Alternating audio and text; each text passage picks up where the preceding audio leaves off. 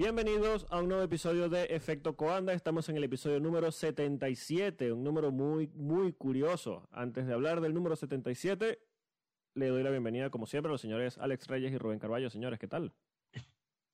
Bienvenidos al episodio más sobrevalorado del programa. ¿Qué tal? Buenos días, buenas tardes, buenas noches a todos los que nos escuchan en este episodio y en este podcast. Sí, el episodio número 77, sobrevaloradísimo. Es más, que pase Valtteri Bottas, que lo vamos a entrevistar. ¿Qué? ¿No vino? Ah, bueno, normal. Pero... Eh, eh, En él es normal no aparecer, no te preocupes. Ni está ni Bueno. se le espera. Sí, lo último que me dijeron que estaba haciendo unos trompitos todavía por ahí antes de llegar al, al- a donde nosotros grabamos normalmente. Viene en camino, pero está dando trompos, entonces se, se le ha hecho un poquito tarde. Mm, Sois unos mal pensados, es que claramente está entrenando para los rallies. Pero es que no nos dimos cuenta. Ah, claro, con todo ese tema de los finlandeses y los rally tiene sentido, tiene sentido. El SISU. Claro, claro. Hombre, ahora Claro. tendrá que probar un Citroën o un Toyota y claro, joder, eso lleva tiempo. Pasa Bueno, o está entrenando para o, o está entrenando para los rallies o está entrenando para el gran próximo Gran Premio. Sí, pero eh, bueno, ya vamos a hablar de, de Bahrein, pero yo creo que para eh, Bottas vio que era una especie de óvalo la segunda carrera en Bahrein, vio el círculo y se emocionó. ¿A- a- ¿Alguien le ha hablado a Botas de las 500 millas de Daytona? Uf, no, por favor, no digas. Ahí ya estamos Uy. ante Talladega Nights, Ricky Bobby y bueno. Sí, sí, sí. eh, eh, en fin.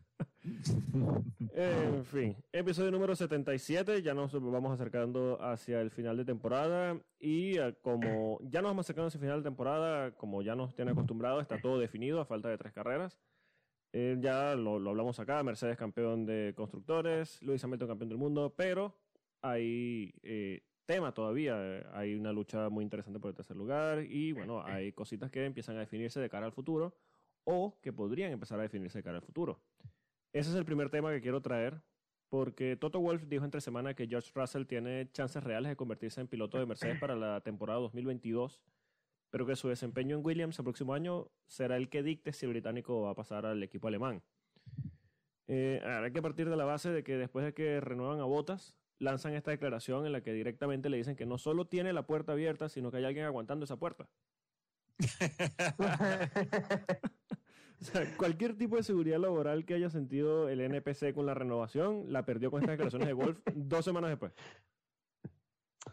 Esto te da, esto, pero, pero esto te da la prueba de que si, de que si pudieran, la habrían echado este fin de semana, ¿eh?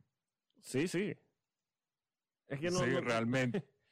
no sé qué, Eh, qué- qué- qué tipo de seguridad puede tener él laboralmente. Y perdona, Reyes, que está interrumpiendo. No, no te preocupes. Este, en, en el sentido de que realmente sí, lo pudieron haber votado este fin de semana tranquilo. Es más, me da la ligera impresión de que tú estás diciendo eso, de que no nada más tiene la seguridad, eh, no nada más tiene la puerta abierta, sino alguien que se la está aguantando. Tengo la ligera impresión de que que le está aguantando la puerta. Sí, yo creo que ya no es un tema de que alguien le está aguantando la puerta, sino que tiene un pestillo, una especie de cuña allí que la está aguantando y, y simplemente esa puerta no se cierra. Es como que te renovamos porque sí, bueno, conseguiste puntos y ganamos el título de constructores, pero eh, a la primera oportunidad que tengamos a alguien medianamente interesante, patada por el culo y chao. Eh, eh, es más, yo, yo estoy creyendo que para el año que viene al, al volante de Valtteri Bottas le van a poner un botón adicional que dice Ejector Seat. Y se lo van a, no des- se lo van a mapear random, que él no sabe en qué momento lo va a pisar y va a salir eyectado. Exacto. yo, pues yo, yo no, yo no descarto que al DAS lo automaticen. O sea, que llegado el momento, eh, Toto Wolff pueda tomar los mandos de la carrera. Bueno, Eh, seguro ya habrá practicado con todo este auge de los esports. Eh, total, él dirá, si llego segundo, llego segundo. Total, el W12 en el caso del año que viene eh, será suficiente para poder controlarlo desde, desde el box, porque más que botas, eh, no creo que sea muy difícil conseguirlo. No, claro. Como, eh, me- va a estar en el blog diciendo, tú sabes, todo, como las simulaciones. Eh, Just like a yo, simulation. a- Como- hablando, de, como la habla- hablando del tema, eh, ojo con Russell, porque no es una mala opción, pero la temporada tiene claros y oscuros, ¿eh? de cara a ese puesto en Mercedes. O sea, ha hecho un gran trabajo los, los sábados, pero lo de los domingos no da ninguna confianza. ¿eh?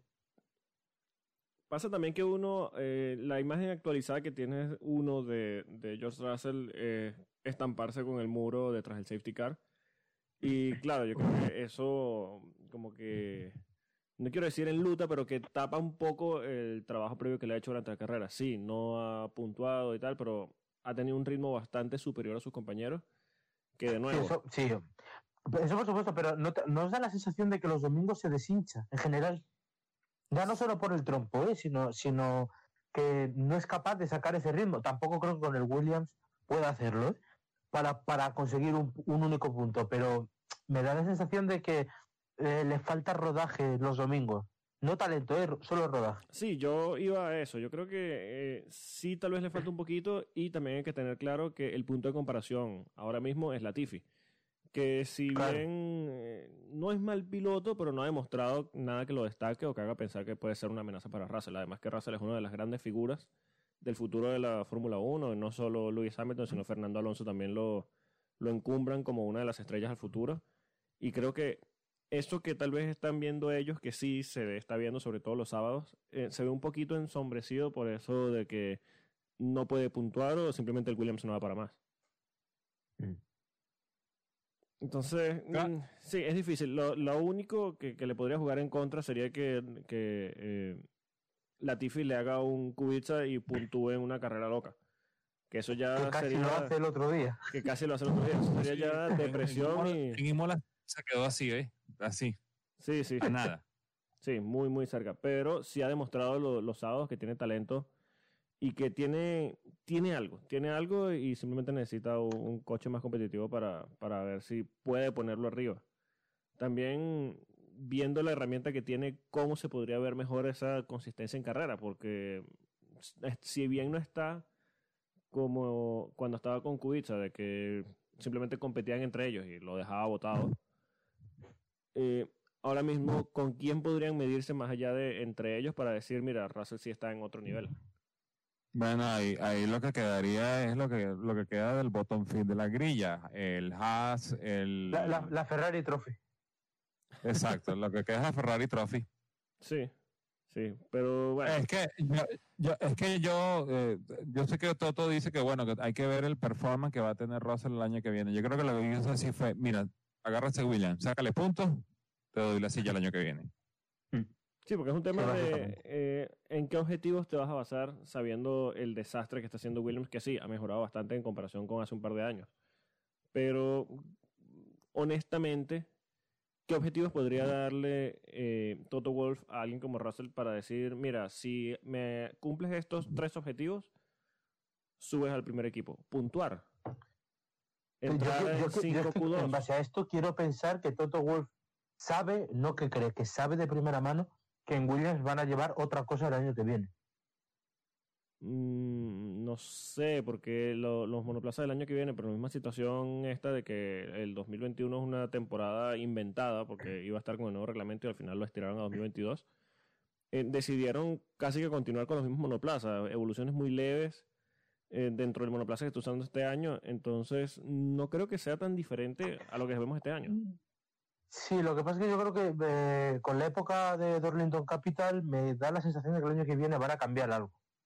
A mí me creo, ¿eh? o sea, yo creo que intentarán probar cosas de cara al año siguiente. Bueno, con no la inyección de capital y todo lo que eso significa, pero eh, que, que, tampoco será mucho, porque efectivamente el reglamento te permite lo que te permite en un año así, pero no sé, yo creo que, que, um, que veremos un avance en Williams, o sea, otro, otro pasito más, aunque sea. Sí, eh, hay que ver, hay que ver, no sería primera vez que Williams eh, da un paso de, de, este estilo, hay que recordar la época del grandísimo eh, Pastor Maldonado, que en 2012 tenía un monoplaza bastante competitivo, y en vez de evolucionar ese monoplaza competitivo que tenían en 2012, decidieron rehacer el monoplaza para 2013 y fue un desastre. Entonces, sí. suelen, cuando suelen cambiar de conceptos aerodinámicos, suelen equivocarse. ahora que parece que han dado un pasito adelante, ojalá no quieran hacer esa reconstrucción de cero que acostumbran y dar dos pasos para atrás. pero bueno, yo creo que todos queremos ver a Russell peleando en esa zona media porque ya hemos visto luchas entre eh, Charles Leclerc y Lando Norris. Eh, estos, estas, estas especies de streamers que han entrado a la Fórmula 1, que los hemos visto ya luchando no solo en el terreno virtual, sino en el, en el físico entre ellos. Y Russell es como ese que se queda atrás y, será, no será, simplemente lo, lo doblan. Porque Mira, los si, yo, le ven si, yo, algo. si yo fuera Toto, eh, Alex, si yo fuera Toto, eh, y yo le digo todo eso, miren, ¿qué me fijo yo? Primero, el paso del sábado, porque eh, se ha visto que ese es el strong point que ha tenido eh, George Russell Sí. eh, en sus dos temporadas. Dos, que mantenga la consistencia. O sea, si tú a ese William le puedes sacar puntos, sácale puntos, pero por lo menos llega lo más cerca que puedas a los puntos. O sea, que llegues 11, 12, eh, o, o saques algún punto adicional. Y después de ahí, oye, te sientas a ver, te lo, lo sientas en, en la última evolución de tu Mercedes y según lo que te digan los tiempos y los ingenieros, tú le dices si va o no va a la silla. Claro, Sí. tal cual. Ahora, mm, sí, está bien ese escenario, yo creo que es más realista. Eh, yendo al caso hipotético, ¿sale Botas o Luis se cansa y se retira para que suba Russell? Hombre, yo creo que sale botas, ¿no? Sí, yo creo que primero sale bota. No de de de hecho es que tampoco descartemos que la, la, la el equipo Mercedes para ese año sea Verstappen-Russell. Uh, Uy, para uy, me 2021. gusta. Es que, es que no descartemos que Hamilton con el octavo, con el octavo diga ya me piro de aquí a, Me voy a a- a hacer lo que quiera, a rapear. Y, y Botas evidentemente le echen porque hará el año que viene yo me imagino que ya quedará tercero, ya se acabará la broma de, de aguantar el segundo. Pasa que Mercedes eh, es un equipo que ujú. busca mucho la estabilidad, es un equipo bastante serio y que tiene una, una base bastante sólida. Yo creo que en el caso de que Luis se vaya, yo creo que mantendrían a Botas. Más por un tema de, de mantener esa base que les está funcionando. Me, me, me estás deprimiendo. No, pero No, más, no, más no. allá de eso, imagínate Mira, que vaya en su primer año pase a Botas. Hola. Hola, Alex. Vengo del futuro. Esto es lo que va a pasar. A mitad de temporada van a empezar los rumores de que eh, eh, Max Verstappen está eh, no contento con el trabajo que ha hecho Red Bull en tratando de eh, hacer el motor que les dejó Honda Sí. o que les va a dejar Honda, eh, no va a estar satisfecho y que él quiere buscar otros aspectos. No puede ir a Ferrari porque ir a Ferrari es retroceder. No puede ir a Aston Martin porque ya Aston Martin está todo sellado. Entonces va a ir a Mercedes y cuando Hamilton se dé cuenta que lo de, lo de Verstappen es verdad, va a decir, ya va, yo voy a hacer otro campeonato, pero con este niño de compañero de equipo mío. No, compadre, yo voy a agarrar mi botella, me voy para el carrizo y aún así se va a ir Lewis Hamilton, se va a ir Valtteri Bottas, va a entrar Max por uno como piloto número uno y George Russell como piloto número dos. Total, sigue siendo un piloto más joven, sigue siendo un piloto criado dentro de las granjas de Mercedes y eh, básicamente con esta gran movida, bueno, F para Ocon. Sí, bueno, eso ya, ya, pff, eso es... Eh, Y te, y- te voy a decir otra cosa, todo esto si Mercedes sigue en 2022. Porque una salida de Hamilton probablemente podría significar la salida de, de Mercedes. Bueno, ellos han firmado el, con- el pacto de la concordia este hasta 2025, pero habría que ver en qué concepto Mercedes continuaría Claro. dado el caso. Eh, lo No, más el- ah, interesante- de repente le van a, eh, Liberty Media le va a decir, mira, este, necesitamos que te quedes, pero como yo sé que tú no estás de acuerdo, bueno, yo te paso algo por debajo de la mesa, calladito la boca y tú te quedas un par de años más. Sí. Otra Y llega Ferrari y dice, bueno, a un momento de utilizar el, el veto. Sí, sí, sí. El veto. Sí, que eh, eh, es la pataleta legal que tienen ellos ahora, porque ¿qué, Claro. qué más tienen? Es que para Claro. que la gente, para que la gente lo entienda, el veto de Ferrari a todo lo que pueda suceder dentro del mundo de la Fórmula 1 es como Donald Trump con el dedo montado así sobre los, los- los misiles nucleares. Tú dices, bueno, en, en este momento lo va a usar y nunca lo usa. Sí, sí, sí. Pero está la amenaza, está la amenaza. Ahora, Reyes, tú tocaste un tema bastante interesante. ¿Crees que Luis le huiría a una, un duelo directo contra Verstappen? Sí, Sí. A nosotros nos gustaría, nos gustaría ver ese, nos gustaría ver a los dos en una misma máquina para ver cuál es el primero el, el grado de morbo, porque bueno, cuando en nuestra época dijeron pros y, y Senna juntos en McLaren, Pero claro, pasa que Luis wow. tiene más que perder que ganar, ¿no? También. Claro, y, y, y, es un equipo, y ahí Lewis siempre va a tener la ventaja porque Lewis conoce el equipo, conoce el coche, eh, conoce todas las triquiñuelas que puede tener. Max le va a tocar aprender, Max le va a tocar adaptarse. No es lo mismo un Max Verstappen hoy en día con un Red Bull diseñado para él a un Mercedes diseñado para Lewis Hamilton. Claro, que es un poco lo que pasa también en Ferrari, de que lo que siempre se ha hablado, eh, Sebastián Vettel es mucho y se notaba sobre todo en la época del difusor soplado en, en, Red Bull, de que necesita un monoplaza bastante estable en la parte de atrás y el Ferrari es todo lo contrario. Ferrari tiene un poco más de, de, estabilidad en la parte delantera y por eso le ha costado tanto. Y de allí ha nacido el meme del, del meme de Lesbinala, pero eh, sí, tienes razón un poquito en que cada monoplaza está construido para el piloto que, que sabe sacarle el, el, jugo. Por supuesto que no tiene nada de sentido, por lo menos que en Red Bull diseñó monoplaza para Albon para llegar de decimosegundo o de que el compañero le, lo esté doblando con el mismo monoplaza, entre comillas. Eh, lo que sí, eh, sí, Luis tiene más que perder en ese duelo porque ya no tiene nada que demostrar. En el caso de, del es que... año 2022, que tendría ya ocho campeonatos, porque yo creo que nadie duda de que va a ganar el octavo el año que viene. Sí, no, por supuesto. Pero es que yo, yo creo, sinceramente, es que yo tengo muy claro, yo al menos, ¿eh? que Bottas va a ser el último compañero de Hamilton en la Fórmula 1. Vamos, eh, eh, creo, eh, no sé, me, igual me equivoco, pero me da toda la sensación. No sé si porque eh, Bottas seguiría, que yo creo que no, pero bueno, siempre es una posibilidad, por desgracia o porque Hamilton, después del de octavo, yo creo que va a dar ahí sí el paso al lado. Porque después de ganar el séptimo, eh, Luis dijo que. Retirarte, retirarte después del séptimo realmente no tenía sentido, porque lo tienes muy fácil. El octavo es facilísimo. Claro. Pero ya a partir de ahí, eh, todo lo que es incertidumbre a Hamilton no, no le va. Sí, pasa que también después... al ganar el séptimo, una de las primeras cosas que dijo Hamilton es que siente que apenas está empezando la Fórmula 1. Sí, yo... el año que viene me, me, acordaré de eso. Sí, sí, bueno, eh, yo también, es que, de hecho lo hemos hablado varias veces aquí. Eh, eh, es el mismo Hamilton que te dice, bueno, es que yo no he dicho si voy a seguir, claro, ¿sabes? Que lo dijo el fin de semana anterior. Claro, entonces como, a ver, Luis, céntrate. bueno, sí, realmente. Sí, yo, eh, eh, bueno, él sabe jugar con los medios. Yo creo que a esta altura ya es un tipo más que experimentado, sabe manejar el tema de los medios.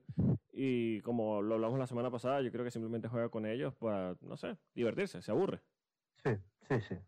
Sí, no, que, ya, que, ya que, esa frase, que, que, esa frase es, es, muy tonta, porque con 35 años no sé qué quieres hacer más, realmente. O sea, estoy empezando, bueno, a bueno, medias. Ojo con Kimi.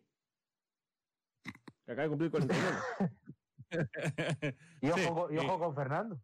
Y ojo con oh, sí. Eh, eh, ese Fernando Alonso que, que, que, salió esta semana diciendo de que yo, de que ahora Fernando, eh, el flamante nueva contratación juvenil de, el, el, de Renault, rookie.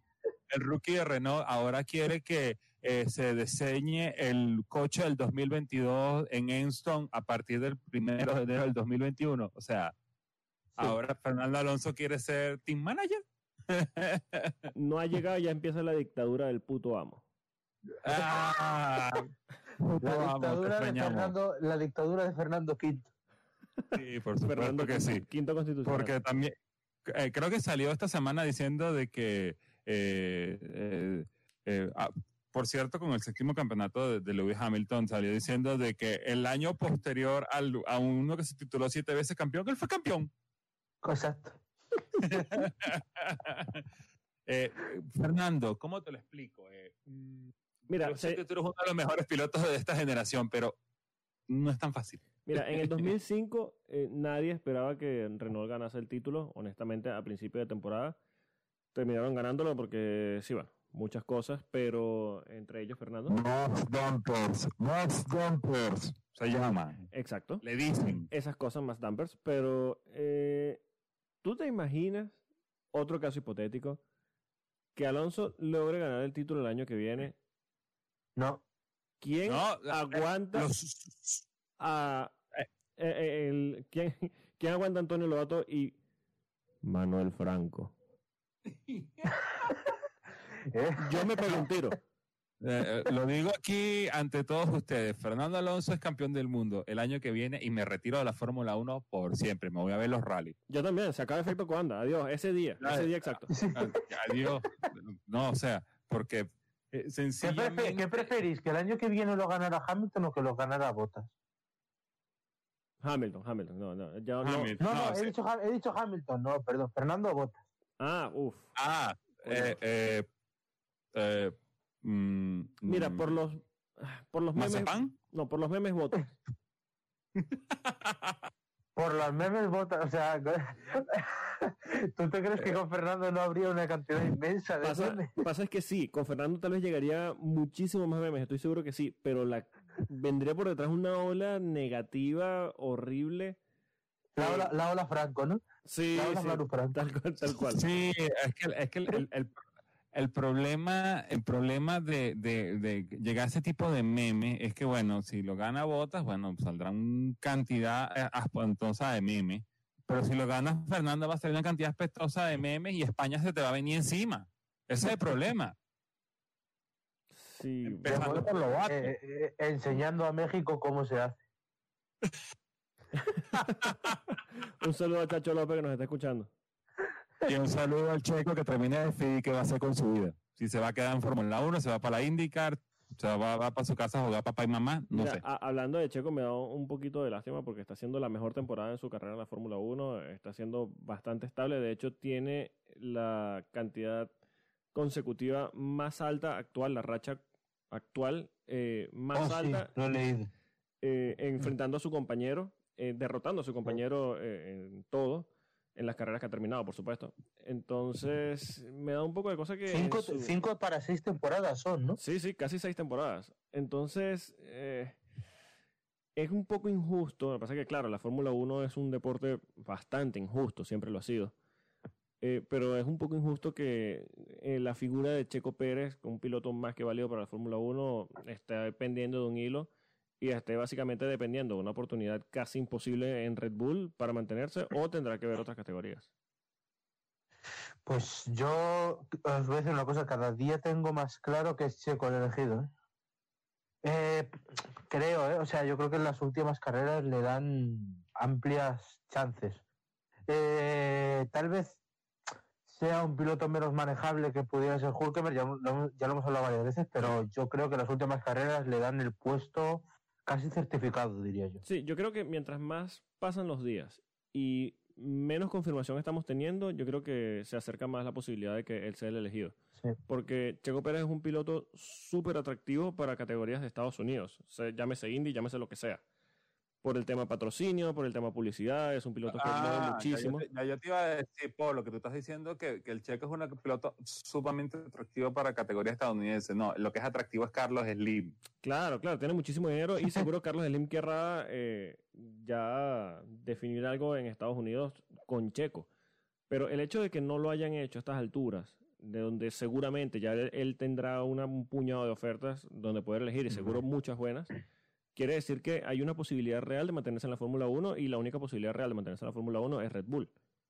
Sí, O por es lo que menos que todo conozcamos. depende de cuál es la posición, qué es lo que, qué es lo que realmente quieren Helmut Marco y, y Christian Horner. Si ellos quieren un piloto que lo que quieren es que recoja todos los puntos que sean necesarios eh, para eh, ayudar a llegar a Red Bull a un posible mundial de constructores y con una victoria ocasional y que no se le meta mucho en- dentro del radar a Max Verstappen, que no s- va- dé muchas vueltas y firmen a Nico Hulkenberg. Ahora, si tú quieres un piloto que lo que va a hacer es empujar a Max Verstappen al próximo nivel que pueda llegar ese niño, no ves más vueltas, tráete el checo. Ahora, si lo que quiere es el, el, el, el bottom of the jokes, sigue con Alexander Albón. ¿Cuál es el peor?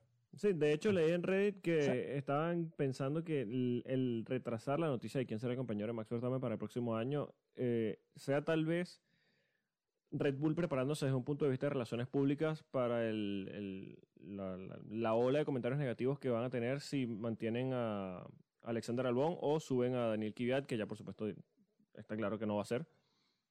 Pero eh, ya hablan de si más bien ellos están retrasando todo esto para como escudarse o preparar un plan de, relaciones públicas para decir, mira, continuamos con Albón, que caiga toda la mierda, aquí está el paraguas.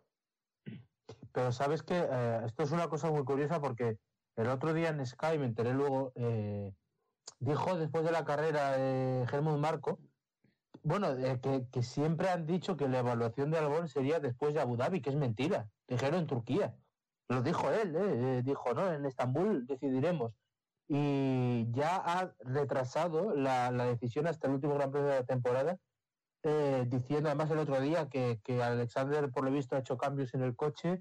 No sé si como los que le hicieron a Gasly en su día en Silverstone, ¿os acordáis? Que fue Sí. también. Sí. Eh, dice que, que han hecho cambios en el coche, que la carrera fue buenísima hasta que trompeó y que esperan bastante de él en general y que bueno, que ya se hará la evaluación. O sea, yo creo que en parte tienen dudas con Albón, pero yo me da la sensación que son cantos de sirena lo de lo del cambio de, de reglaje en el coche y tal. Yo es que creo que por mucho que quieras eh, forzar la máquina, Albón no está para eso.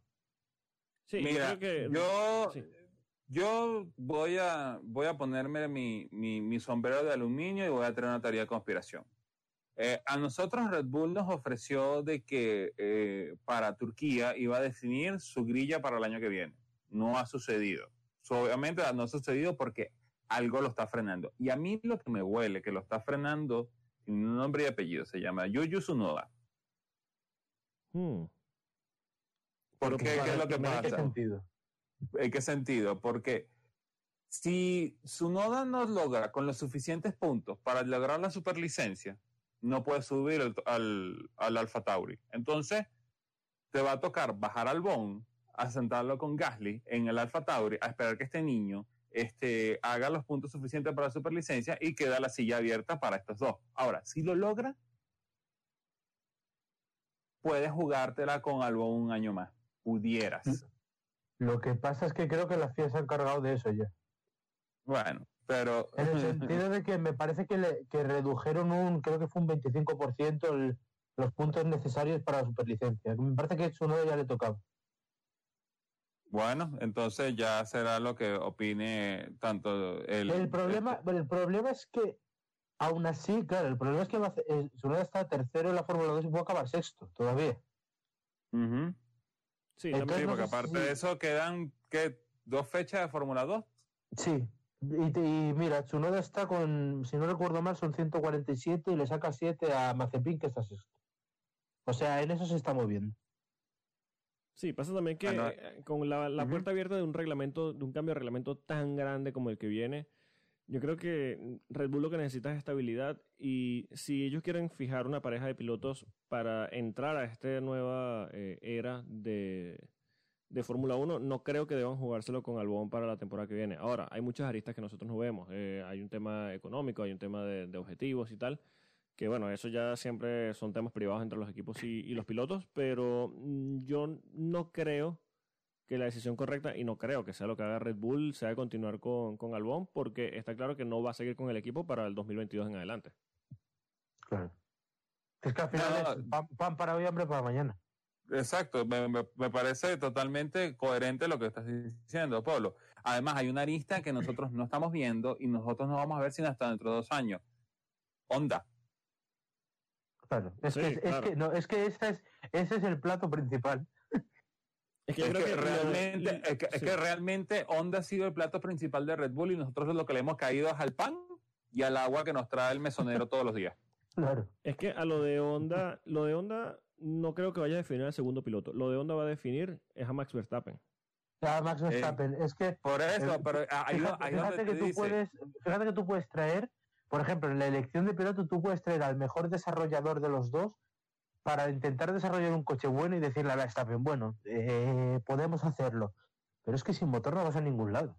Este, ese es el detalle, porque el problema, porque el, el problema es de que eh, a, a estos pilotos que tú piensas traer, así sea Albon, así sea eh, Checo Pérez o así sea Nico Hulkenberg, tú no los puedes traer por un año. Los tienes que desarrollar algo, por lo menos un contrato, y te lo van a exigir, por lo menos un contrato a dos años. A dos años, en, en el principio del segundo año no vas a tener el motor eh, eh, eh, Honda. Entonces, eh, si ese día más Verstappen dice, bueno, se va a Honda, me voy yo. ¿Qué vas a, ¿A quién vas a poner primer piloto en Red Bull? Pasa que, claro, ahora mismo no creo que haya un piloto que no se llame Max Verstappen que pueda exigirle nada a Red Bull.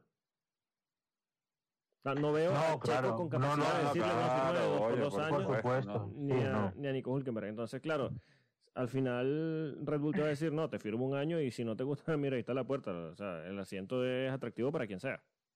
Sí. Sí, sí, pero es lo que decimos al final. El problema para Red Bull es que todo esto que está eh, decidiendo de segundo piloto es un añadido. O sea, un segundo piloto te puede ayudar eh, a según qué cosas, pero para lo que necesita Red Bull, que es dar el último paso, Sí. necesita un motor, no necesita un desarrollador, no necesita. Tal vez Checo ayude, por ejemplo, a, a lo, lo que habéis comentado, ayude a Verstappen a ser un poco mejor, pero es que Verstappen realmente, salvo detalles como que se le vaya a la cabeza como el otro día, es muy bueno. O sea, lo que necesita es un coche a la altura. Y Verstappen siempre le hemos tenido como el más joven, pero es que cada año que pasa ya no es tan joven y sigue sin ganar un título. Sí, y ya más- va más allá de- del tema de- del título, que sí. El equipo que sea, que esté o que entre mejor en la nueva era de la Fórmula 1 y tenga posibilidades reales de ganar un título, cualquiera que sea ese equipo va a ser un atractivo bastante interesante para Max. Entonces, Exacto. allí es donde... Y, y- y vice- y viceversa.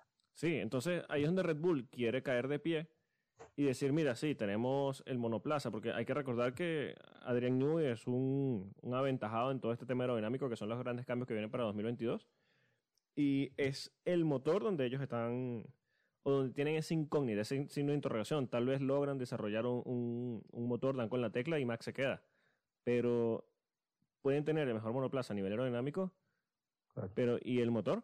Es lo que se decía mucho de, de McLaren cuando estaba con Honda. Siempre se alababa mucho el chasis, que al final se vio que era mentira. Siempre se alababa, el problema era el chat. siempre, siempre se Siempre. se alababa mucho el chasis y se hablaba de- del desastre que era Honda en la época de Fernando Alonso, pero es que resulta que sí, eran las dos piezas eh, que estaban fallando. Pero yo creo que en el caso de Red Bull puedes tener un poquito más de certeza de que el chasis funciona o el chasis es bueno. Sí. Pero si no tienes la unidad de potencia, yo creo que Max no lo va a pensar dos veces para irse al equipo, el que sea que esté ganando. Y no tendrán cómo mantenerlo, porque Max quiere ganar, lo que dice Rubén. Si a, a medida que pasan los años se va haciendo más viejo, ve que se le están pasando las oportunidades, que sí, sigue siendo muy joven, sigue teniendo muchísimos años por delante en la Fórmula 1, pero todo el mundo quiere ganar títulos ya. Claro. Esa Ah. ansiedad no te la quita nadie. Sí, e incluso gana uno y va a querer el segundo, y eso siempre va a ser así.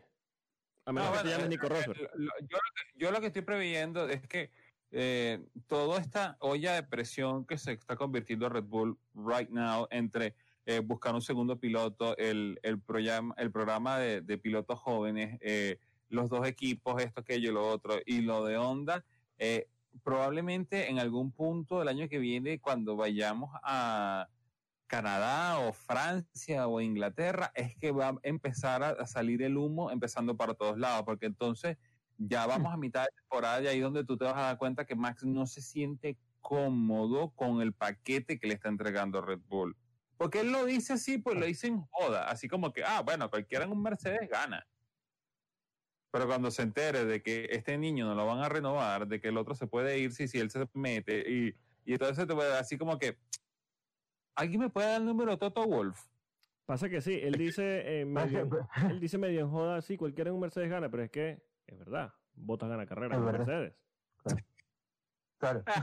Pe- pe- pero, y que esto además, es que la, Verstappen las cosas nunca las dice con, con- Bueno, en Red es que yo creo que nada pasa por casualidad. O sea, tú fíjate que cuando Verstappen empezó a criticar a Honda directamente, Sí, que luego fue, se sumó al Bon hace unos meses, a las dos semanas teníamos a Honda fuera.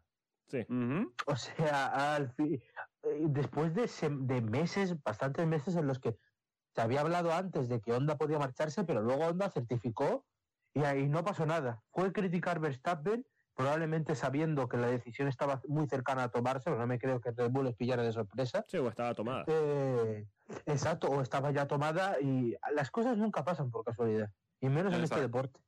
Sí, menos en la Fórmula 1 que se saben las cosas mucho antes de, de que las oficialicen. Por cierto, eh, chicos, disculpen, tengo que hacer una, tengo que hacer un, ¿cómo es? Un fe de rata a lo que acabo de decir. Las declaraciones más Verstappen eran cualquiera en un Honda puede, eh, cualquiera en un Mercedes puede ganar y hay un asterisco. El asterisco abajo dice oferta no válida para Valtteri Bottas.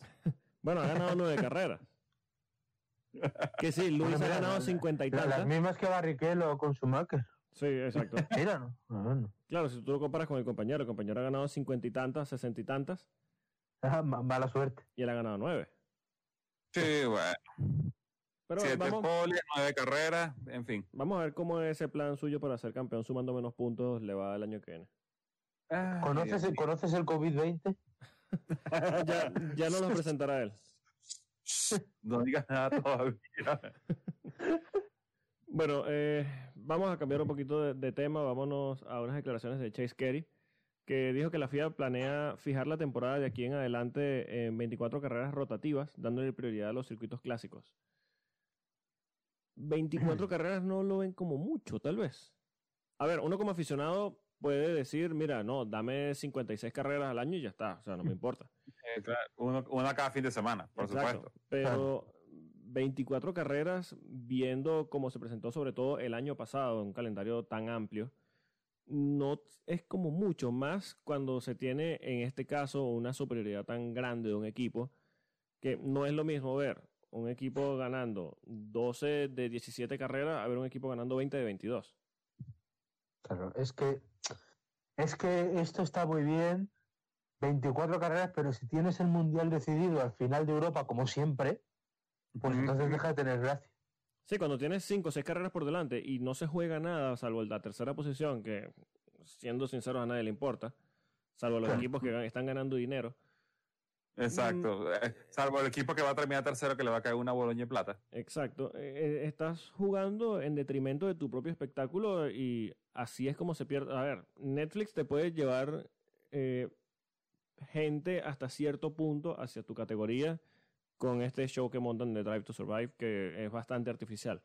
Pero no te jueguen en contra de tener un, un calendario tan grande viendo, de nuevo, el caso de- del dominio de Mercedes en el que simplemente se te puede romper el calendario a la mitad.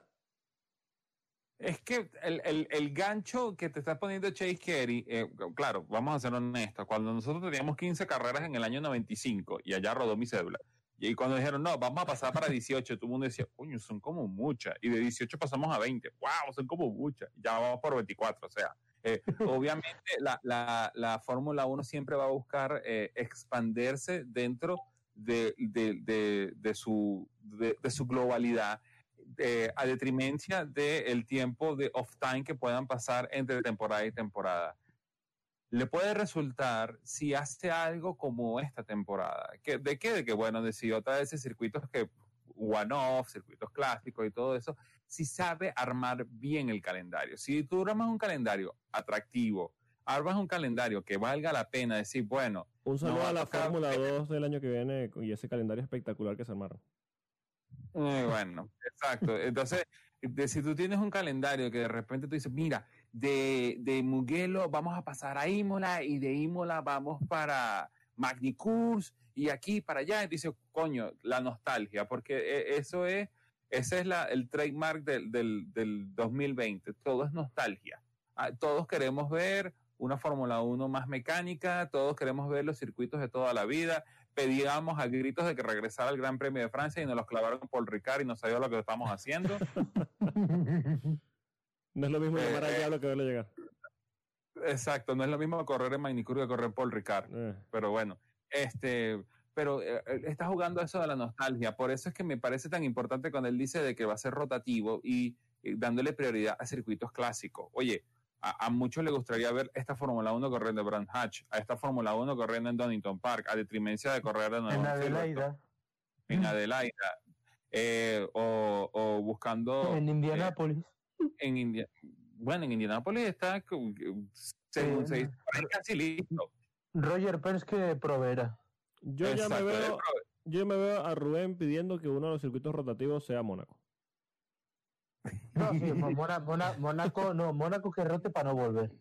Mónaco que se vaya. Bueno, ya te regalaron, no. ya te regalaron No, este no, no. año una temporada sin Mónaco. La temporada 70 sin Mónaco. Es que cada vez que lo pienso me, me emociono. Eh, es lo máximo que te puedes pedir. Otro que te puedo poner en la mesa, bueno, este año se corre el Gran Premio de Mónaco y el año que viene se corre el Gran Premio de Mónaco, pero en el circuito de Fórmula E. Uf. No, pero hay que, no bueno, a- también te digo, no me importa ir a Mónaco si los coches no son camiones. Sí, exacto, exacto. El principal problema es ese. Claro. Entonces, Entonces, es, que esta eh, otra, es que aquí podemos armar el calendario de nuestros sueños que con estos coches tan horribles nos va a salir una temporada mala. A ver, le, le- le leía antes a Ricciardo decir, no, es que esta para mí es la mejor temporada en años. Y yo pensaba, digo, perdón. Eh, ¿Seguro? Bueno, eh, años en eh, plural te cuenta a partir de dos. Ricciardo se terminó golpeando la cabeza en algún momento, ¿verdad? Sí, o sea, a ver, la temporada no ha estado, no ha estado mal. Nos ha regalado Monza, nos ha regalado ah, Portimao, Mugello. Bueno, vale, pero Austria no estuvo mal, pero hombre, a ver. ¿Sabes qué no nos regaló? eh, eh, Hanoi. ¿y el qué? Ah, Oh, sí, a- Hanoi. afo- afortunadamente. Ah, Hanoi fue la, la gran carrera del año 2020. sí, sí, tremenda. Y, y lo serán en el 2021. Ah, no, mentira. Ah, no. Tampoco. Bueno, Bueno, pero fíjate, cu- cuando, cuando se estaba hablando de que, de que había entrado eh, eh, Arabia Saudita y Jeddah, todo el mundo dijo, pero bueno, ¿por qué no vamos a correr aquí al AMI? En Sudáfrica, Sí. ¿por qué no hacemos un mundial donde se corran en los cinco continentes? Porque África sigue siendo el gran premio, el, el continente olvidado de la Fórmula 1. Bueno, desde que se fue, desde el 92 que fue la última vez que corrió la Fórmula 1 en Kialami. Entonces, eh, es ese aspecto de, de jugar la nostalgia. Pero tú para jugar a la nostalgia y mantenerte relevante, tienes que jugar un balance de cuánto. Bueno, pero No vamos, ser vamos a jugar. la a- gente se va a molestar. Claro. Pero tampoco puedes hacerlo a 20 carreras, a, a detrimento, como ha pasado muchos años, que entonces, eh, eh, bueno, vamos a correr el Gran Premio de Alemania. Bueno, escojan o Hockenheim o Nürburgring, sí, pero no pueden ser los dos. sí, sí. Bueno, vamos a jugar a, a la nostalgia. Y si se va a correr en Arabia Saudí, hacemos el Gran Premio de Auschwitz. No, no, no, no nos vayamos tan allá. No nos vayamos tan allá, no nos vayamos tan allá. Ya, vamos a Bernie repetir. Eck- Bernie Eccleston sonriendo mientras esboza una sonrisa. Sí, Mientras sí. toma una copa de vino Puto y acaricia a su gato y a su nuevo hijo. Eh, El, doc- el doctor. yo te voy a decir una cosa. Yo lo del calendario, lo de 24 carreras, yo creo que es una burrada. O sea, para mí, no sé si estaréis de acuerdo conmigo, pero para mí el número ideal y, y, bueno, ideal un poquito pasado de rosca, pero aceptable ya es 23. O sea, con 24 te estás plantando en prácticamente eh, un fin de semana sí, uno no, todo el año. Es que claro, de, 52 semanas. de 23 a 24 tampoco es mucha diferencia. No, pero ya 24 te queda como, uff, es que si hacemos un parón, cada semana nos quedarían 48. Sí, yo creo que Vas a tener que empezar casi en febrero para acabar en Sí. diciembre, seguro. Sí, sí. Marzo te permite todavía, o sea, con 23 te permite todavía empezar marzo bien y acabar en diciembre. Sí, es que además, No viendo, el calendario tentativo de la temporada que viene, hay eh, seis carreras en siete semanas. Claro, es que Eso es una salvada. yo, yo- yo le, le leía a algún eh, jefe de mecánicos, no recuerdo de qué equipo, decir, bueno, es que la Fórmula 1 es un estilo de vida, pero no es una forma de vida. Que me parece un matiz muy importante. La gente está aquí por pasión, pero eso de estar, yo qué sé, es que te puedes plantar en cuatro tripletes o cinco, que tú dices, oye, ya Eh, está, ¿sabes? Chicos, eh, chicos, para que este calendario de 24 fechas resulte, la Fórmula 1 tiene que tomar unas decisiones más drásticas de los últimos años y meter los fines de semana express como los hizo en Sí, no, eso, eso por supuesto, porque esa es otra, o sea, el- el- la hipocresía... y chao. Porque la, la hipocresía esa de vamos a ahorrar costes y a meter 24 grandes premios a alguien no le quedó clara. En la clase de la Fórmula 1 alguien no lo entendió y sobre todo yendo a, a cua- a tres motores por temporada. Y huella de Ujú. carbón cero, ojo. Eh. Claro, o sea, carbón cero, pero vamos a ir a, a Arabia Saudí a llenar allí y, eh, la, a la vigésimo tercera carrera de, de carbón a esa gente. En fin, eh, eh, yo creo que eso, lo primero, o sea, yo creo que sinceramente el, el- en, un, en un escenario así, lo de dos días de grandes premios es inne- innegociable. O sea, el viernes tiene que ir fuera seguro. Sí, sí, seguramente. No, y aparte de eso, el otro, el otro punto que tienen que negociar es cómo van a hacer ese calendario y lo tienen que hacer de una manera de donde el transporte te permita que pierdas la menor cantidad de tiempo entre Gran Premio y Gran Premio. Porque eso Sí, de... claro. Lo de Mónaco- Azerbaiyán, Canadá, Francia. Exacto, eso me parece una patada en una bola. Sí, eso es ya, estamos rozando el punto en el que vamos a tener que decir que existan equipos A, equipos B, pilotos A y pilotos B, que manden el equipo B a Canadá y los demás se queden en Europa. No, bueno, o- eso, bueno, sabéis que esa es una, una propuesta. Que, por ejemplo, Tato Wolf dijo que los equipos tendrían que rotar seguro de mecánicos. Claro, de mecánicos. Claro. No, y- claro, y hombre. pues, Toto lo está pensando es en, en las reducciones que van a tener. Entonces, eh, tener un juego, eh, tener una temporada tan larga y un equipo mecánico que lo vas a tener dicho día, no, vas a tener que tener dos equipos, un equipo A y un equipo B y los vas rotando según donde, donde vayas. Pues, Sí. Para las Flyaway Races, de repente te llevas a tu equipo B. Pero claro, Pero claro, eso, eso es decisión del, del equipo como tal, esa decisión que puede tomar Ferrari, Mercedes, Renault o como te quieras llamar. El detalle está en de que si tú vas este fin de semana, corres en Azerbaiyán y la semana que viene te vas a Canadá y la semana que viene regresas a Francia, tú dices, what the fuck. Vamos a hablar con DHL, que DHL hable con eh, British Airways y con Air France y que desempolven los Concorde. quiero dejar claro que ninguna de estas empresas nos patrocina, desgraciados. no, Desgraciados hijos de puta, que nos paguen, por favor. Coño, cuánto odio. Dirigiéndose hacia ellos no nos van a patrocinar. No, bueno. Lo, eh, lo por queremos favorcito. mucho, por favor, denos algo de dinero. Eso. Que hay pandemia, ah, en fin, ajá, eso es otro tema. Eh, tocamos un punto eh, de unas declaraciones de Bernie Eccleston. Yo aquí le abro la puerta al señor Carballo, que fue quien, quien me las presentó. Eh, porque el señor Eccleston volvió, volvió a abrir la boca y dijo algunas cositas interesantes, como suele decir. ¿Qué, qué fue lo que dijo Rubén?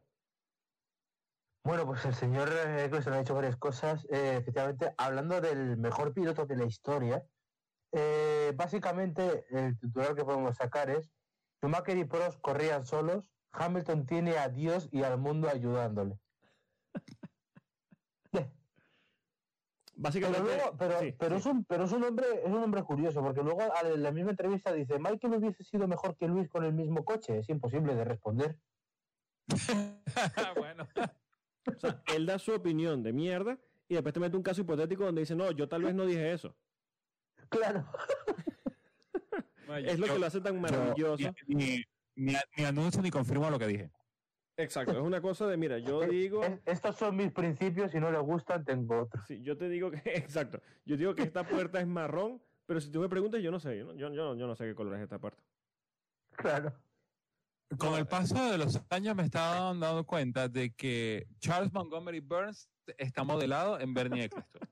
Es sí, por supuesto, por supuestísimo. Pasa, pasa también que eh, Burns es como más coherente, tal vez. Sí, sí, sí, sí. Ahora, ahora, lo que no descarto, por ejemplo, es que Bernie Eccleston alguna vez haya perdido un trillón de dólares en Cuba. Eh, Eso bueno, no- tampoco lo descarto. yo, yo No. Yo creo que eso está basado en algún hecho real. eh, hay que preguntarlo. Bueno, hay que, hay que investigar. Sí, sí, hay que investigar. Pero en este caso de, de- de las declaraciones de Eccleston, que cada vez que abre la boca son súper nefastas, ¿será posible invitarlo para acá, chico? No, Ojalá, pero- eh, Es más, toda nuestra audiencia que nos está escuchando, por favor, necesitamos los correos electrónicos para enviar las invitaciones para que vengan al programa de Bernie Eccleston, Eddie Jordan y Flavio Beatore. Sobre todo, por favor, de mi parte, Eddie Jordan. eh, Borracho, por eh, favor. es- sí, no, no, no, Eddie Jordan. No, no, borracho, no, no, se no, falta la pero yo-. Sí, no, que Invitar a Eddie Jordan es la que está borracho. Tú a Eddie Jordan lo invitas y le dices, "Ay, mira, mira, no sé, ven, aquí te guardamos un poco de whisky escocés. Voy para allá. Es que tú le dices llega sobrio y te llega borracho. Claro, Exacto. claro. Pero bueno, en estas declaraciones de, de Eccleston, para volver al punto, eh, a lo que se refería eh, el tío Bernie, es que eh, Hamilton dice que Hamilton tiene mucha ayuda de, de parte de los ingenieros, que, que si la presión de los neumáticos, que si sabe a qué velocidad tomar X curva de X circuito, que tiene como más asistencias respecto a... Habla mucho de Nelson Piquet, Alan Prost y Michael Schumacher, que dicen que simplemente salían a la pista solos. Eh, yo creo que, o sea, sin ningún tipo de, ayuda. Yo creo que Eccleston piensa que las comunicaciones por radio, los Team Radio se inventaron en el 2015, tal vez. Sí, pero yo creo que esto es la, pérdida de romanticismo de piloto, a lo que lo achaca todo, pero es una cosa muy tonta porque, eh, bueno, a ver, son cos- las cosas de Bernie, ¿no? Sí, Pero es que eh, me estás diciendo, por ejemplo, que Ross Brown y Jan Todd no ayudaban a Michael Schumacher. Sí, Además, eh, a- a- hay un punto que, que, que él- que él no puede esconder. Todo esto que se está viviendo hoy en día con, con, con un coche que básicamente es 80% ingeniería y 20% pilotaje, es culpa de él. Porque él fue el que dejó este set de regla. Él dejó, Claro. esta regla, de- dejó el rancho andiendo y yo me voy. Se lo vendo al gringo. es que la Fórmula 1 que estamos viendo hoy en día es la Fórmula 1 de Bernie Eccleston. Es, Claro. el, es el proyecto de, Jer- de Bernie Eccleston de hacer una fórmula que fuera de paso de curva excepcional donde se rompieran todos los récords preestablecidos. Pues este pedo es de él. Lo que pasa es que no lo quiere, no lo quiere asegurar. Sí. No, no, no, no, no, pero- no- no quiere decir que es culpa mía. Eso no es culpa mía. Además, que es que no es que es que llevamos 20 años con esta fórmula de récords tan marcados.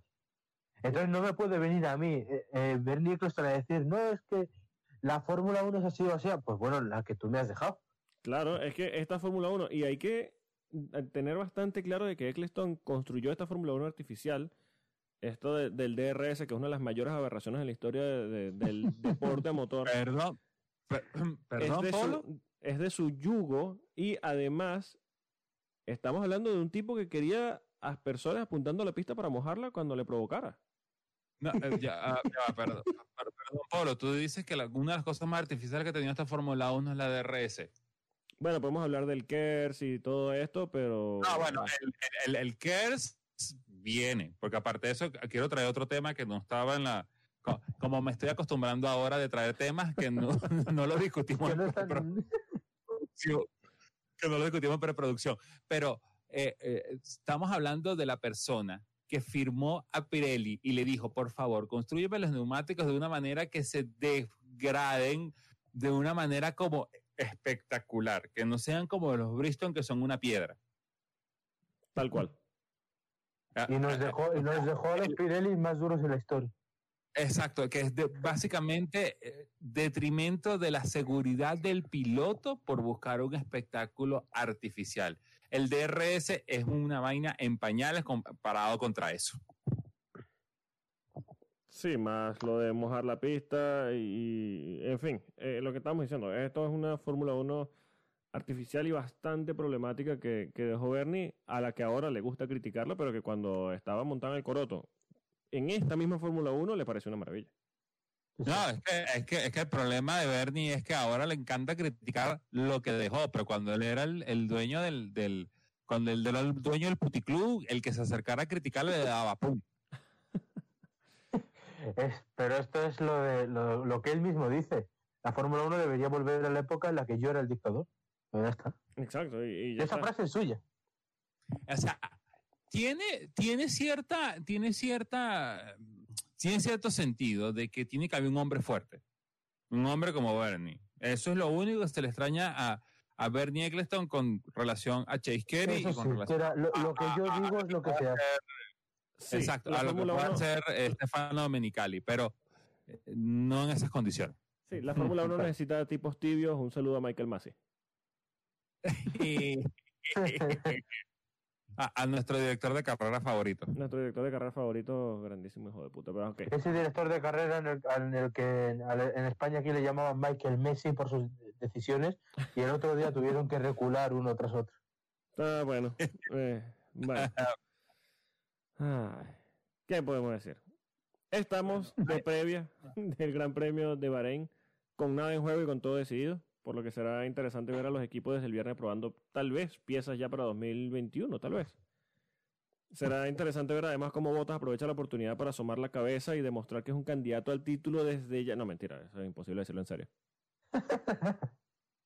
Estabas ensayando desde que empezó el episodio, ¿verdad? Sí, sí, pero no, no, me, me empiezo a reír y ya no pierdo el hilo. No, no, es imposible, es imposible que. En fin, aunque seguro se marca un triplete, eh, solo por joder en el fantasy. Sí, Sí, por, por- no, por supuesto. Como ha dicho Reyes antes de empezar, gran challenge.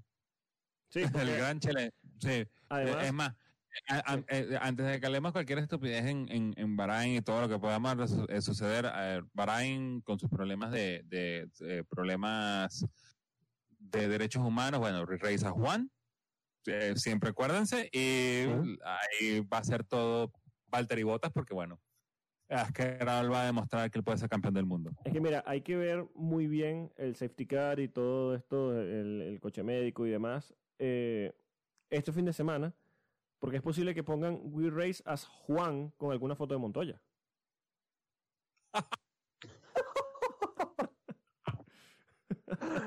cuidado, cuidado, te cambian el logo, el, el- concepto y dicen, no, mira, aquí nosotros no tenemos Eh, ningún problema con la realeza de y- Bahrein". este- y, y- y este va a ser el ensayo, eh, eso puede pasar y esto puede ser el ensayo de lo que pueda suceder el año que viene en Arabia Saudita. No, no, no, no, no, lea bien. Dice, we one". race as one. Es más, Verlander, para afuera. Montoya, el nuevo piloto del safety car en Bahrein. No, no, no, no, que Juan Pablo Montoya tiene que correr el Mundial de Resistencia el año que viene entero. Dejadle que está entrenando. Sí, con Dragon, ¿no? Con Dragon, No. sí. Qué bueno. Sí, no, y, apa- y aparte de eso, el problema de montar a eh, Juan Pablo Montoya en el, en el safety car eh, es que no puede ver un air dryer por ahí porque se le va a estrellar por detrás. No, y más allá de eso, va a empezar. Está bien, pero no estáis hablando del Cate. Ay, ¿cómo, Este, cómo se le extraña a Montoya? Siempre da algo que hablar. Este, chicos, quiero traer algo eh, que- antes de, de caer en las predicciones. Eh, no sé si se enteraron, pero esta semana se dictaminó que eh, Gran Bretaña quiere a partir del o, o a partir del año 2030 quiere frenar todas las ventas de vehículos a cualquier tipo de combustible, sea Ah, sí, sí. gasolina o diésel para darle detrimento a los coches que son de manera eléctrica Sí. Su- el, el, eh, el Silicon Valley de la Fórmula 1 está en Inglaterra. Esto creo que podrá suceder al, eh, o podrá tener un, un impacto altísimo dentro de lo que podamos ver en la Fórmula 1 en los próximos años. Sí, pasa que. Por eso eh, estaba diciendo lo del KERS que probablemente la Fórmula 1 iba a ir por ahí. Sí, esto es algo que ya tiene ya unos cuantos años hablándose, porque yo, de hecho, tengo ya, de nuevo, varios años escuchando sobre este tema. Pero la Fórmula 1 no fue inteligente, se encasilló en su romanticismo histórico, en los motores que rugen, en estos B10 y B12 que gritaban que sí, a todos nos encantan. Y tal vez le soltó la mano a esa evolución lógica y natural que está teniendo el mundo hacia los vehículos eh, eléctricos. Y en ese descuido apareció la Fórmula E, que tiene un contrato exclusivo con la FIA para ser la única categoría eléctrica por 30 años. Entonces, no hay forma, a menos de que la Fórmula 1 absorba completamente la Fórmula E, de que la Fórmula 1 vaya completamente eléctrica. Entonces van a tener que quedarse con una especie de motores híbridos eh, a partir de ese 2030, que seguramente la Fórmula 1 tendrá que adaptarse a este nuevo reglamento o, o a esta nueva ley de, de Gran Bretaña. Y van a estar como un poquito rezagados a nivel tecnológico y no sé. Yo creo que la Fórmula 1 va a tener que sacar la chequera, comprar la Fórmula E y hacerse con la licencia de, de esa exclusividad porque el mundo va hacia allá. No, y, y lo Qué, otro dep- que se qué de repente, ¿eh? Sí, horrible. lo- y, lo, y lo otro que se está planteando es que, la- que vayamos a tener una reducción eh, que probablemente pasemos de V6 a cuatro cilindros, de que sea la misma forma, turbocargado. O sea, eh, todo, lo, todo lo que se aprendió en el Mundial de Resistencia eh, cuando estuvo Porsche, cuando estuvo Audi, cuando estuvo Toyota. O sea, de, de buscar maximizar la potencia, pero eh, usando las, capa- la- las dimensiones y las capacidades más pequeñas que puedan. Es la única manera que yo pueda ver la Fórmula 1 que sobreviva. Y por cierto, ahorita que me dijiste de que se filtró la Fórmula E firmando eso, eso es gra- gracias al tío Bernie. Sí, por supuesto. De hecho, yo recuerdo. Fórmula 1 eléctrica, Eso no va a existir mientras yo esté vivo. Exacto, yo Bien recuerdo eh, cuando estaban haciendo este proyecto de la Fórmula E, cuando ya estaba tomando un tamaño importante, unas declaraciones del mismo Bernie Eccleston diciendo: Fórmula E, nah, eso no va a funcionar, eso ni siquiera va a existir, no van a hacer la primera carrera. Mira, te ganaron un contrato de 30 años a la FIA y. Eh, Qué pena, porque de eso me gustaría estar de acuerdo con él, pero es que están ir contra el progreso. sí, sí. Eh, bueno, yo creo que por nosotros tendríamos todavía los B10, por lo menos. Sí, no, por supuesto. No habremos pasado los V8 nunca. Exacto. No, Mucho menos. Esto a todavía está-. Eh, es más, eh, hubiéramos estado todavía en Ferrari, estuvieran peleando para que le pusieran el, eh, un 5 litros B2. Sí, sí, sí, seguro. claro. Pero bueno, eh, Bueno, vamos a ver qué, qué pasa Volvemos con a- ese tema. Volvemos a la programación regular. Vamos a hablar de la programación regular. Eh, en el Gran Premio de Bahrein, de nuevo, todo está definido. Yo creo que los pilotos, por lo menos los de punta, van a correr con algo menos de presión. Pero hay cosas interesantes, eh, que es la lucha eh, por el tercer lugar.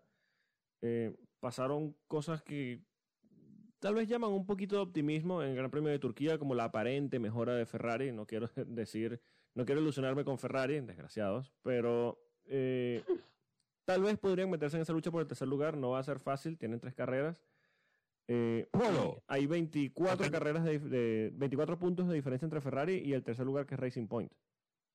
Por eso, Polo, te tengo buenas noticias. Matías Binotto no va para Bahrain. Sí, Sí, sí, de puede hecho, ser el gran premio, sí. sí, de hecho, BT le estaba diciendo que por favor no fuera más a ningún gran premio porque faltó a Turquía y mira, le fue bien.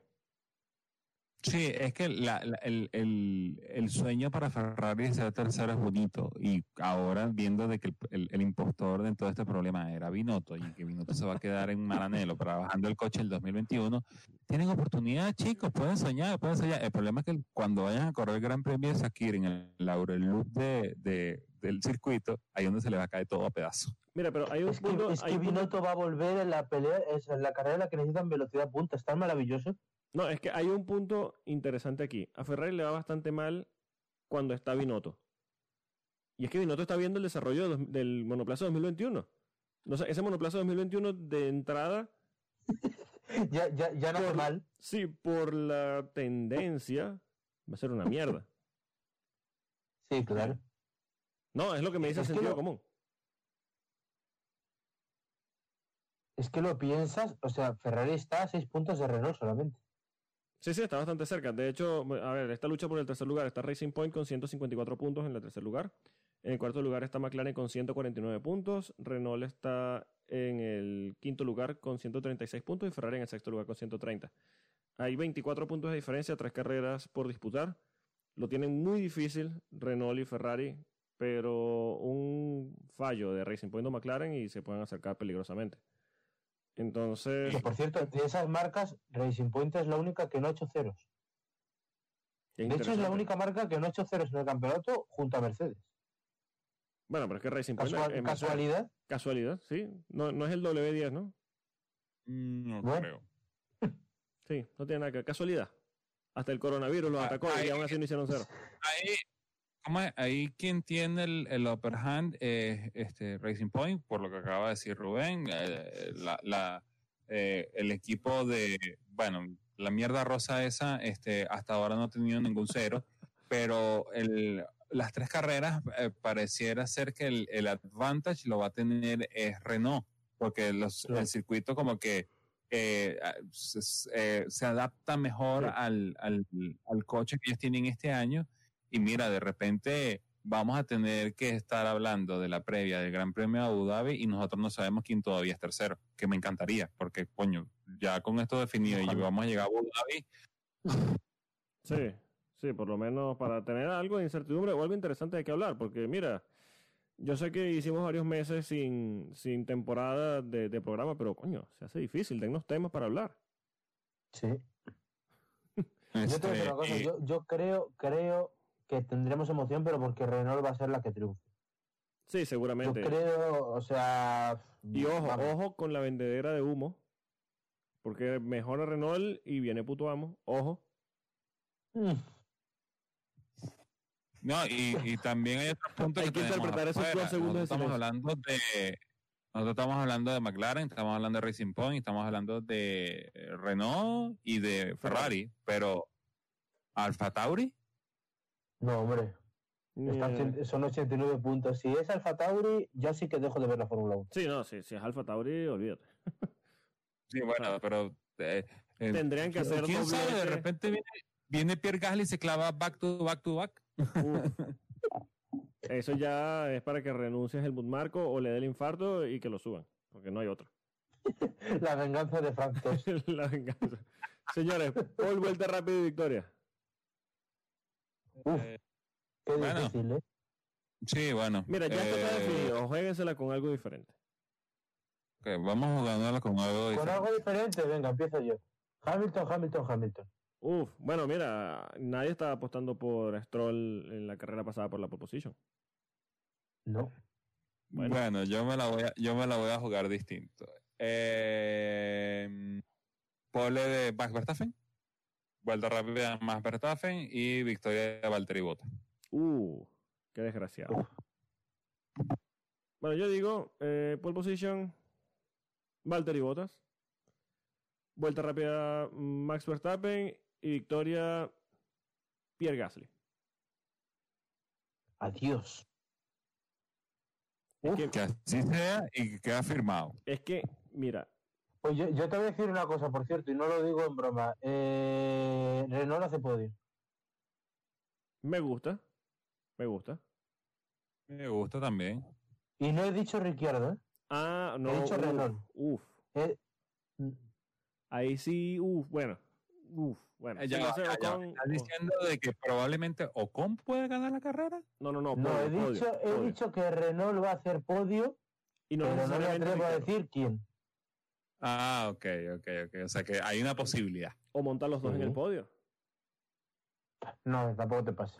Coño, ya, Polo, por favor. Ya, ya, sí, sí, ya, ya, ya eso nos dice que es hora de despedir. Pueden seguir al señor Alex Reyes en Twitter en arroba Ethan Gilles, al señor Rubén Carballo lo pueden seguir en arroba Rubén Pisos de XT.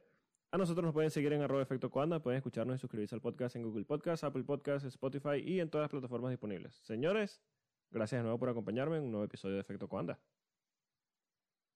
Un placer como siempre, Polo, y bueno, veremos qué nos deja Bahrein. No va a llover, ¿no? No tiene pinta. Bueno, hay pronóstico de lluvia, quiere decir que va a ser la carrera en seco.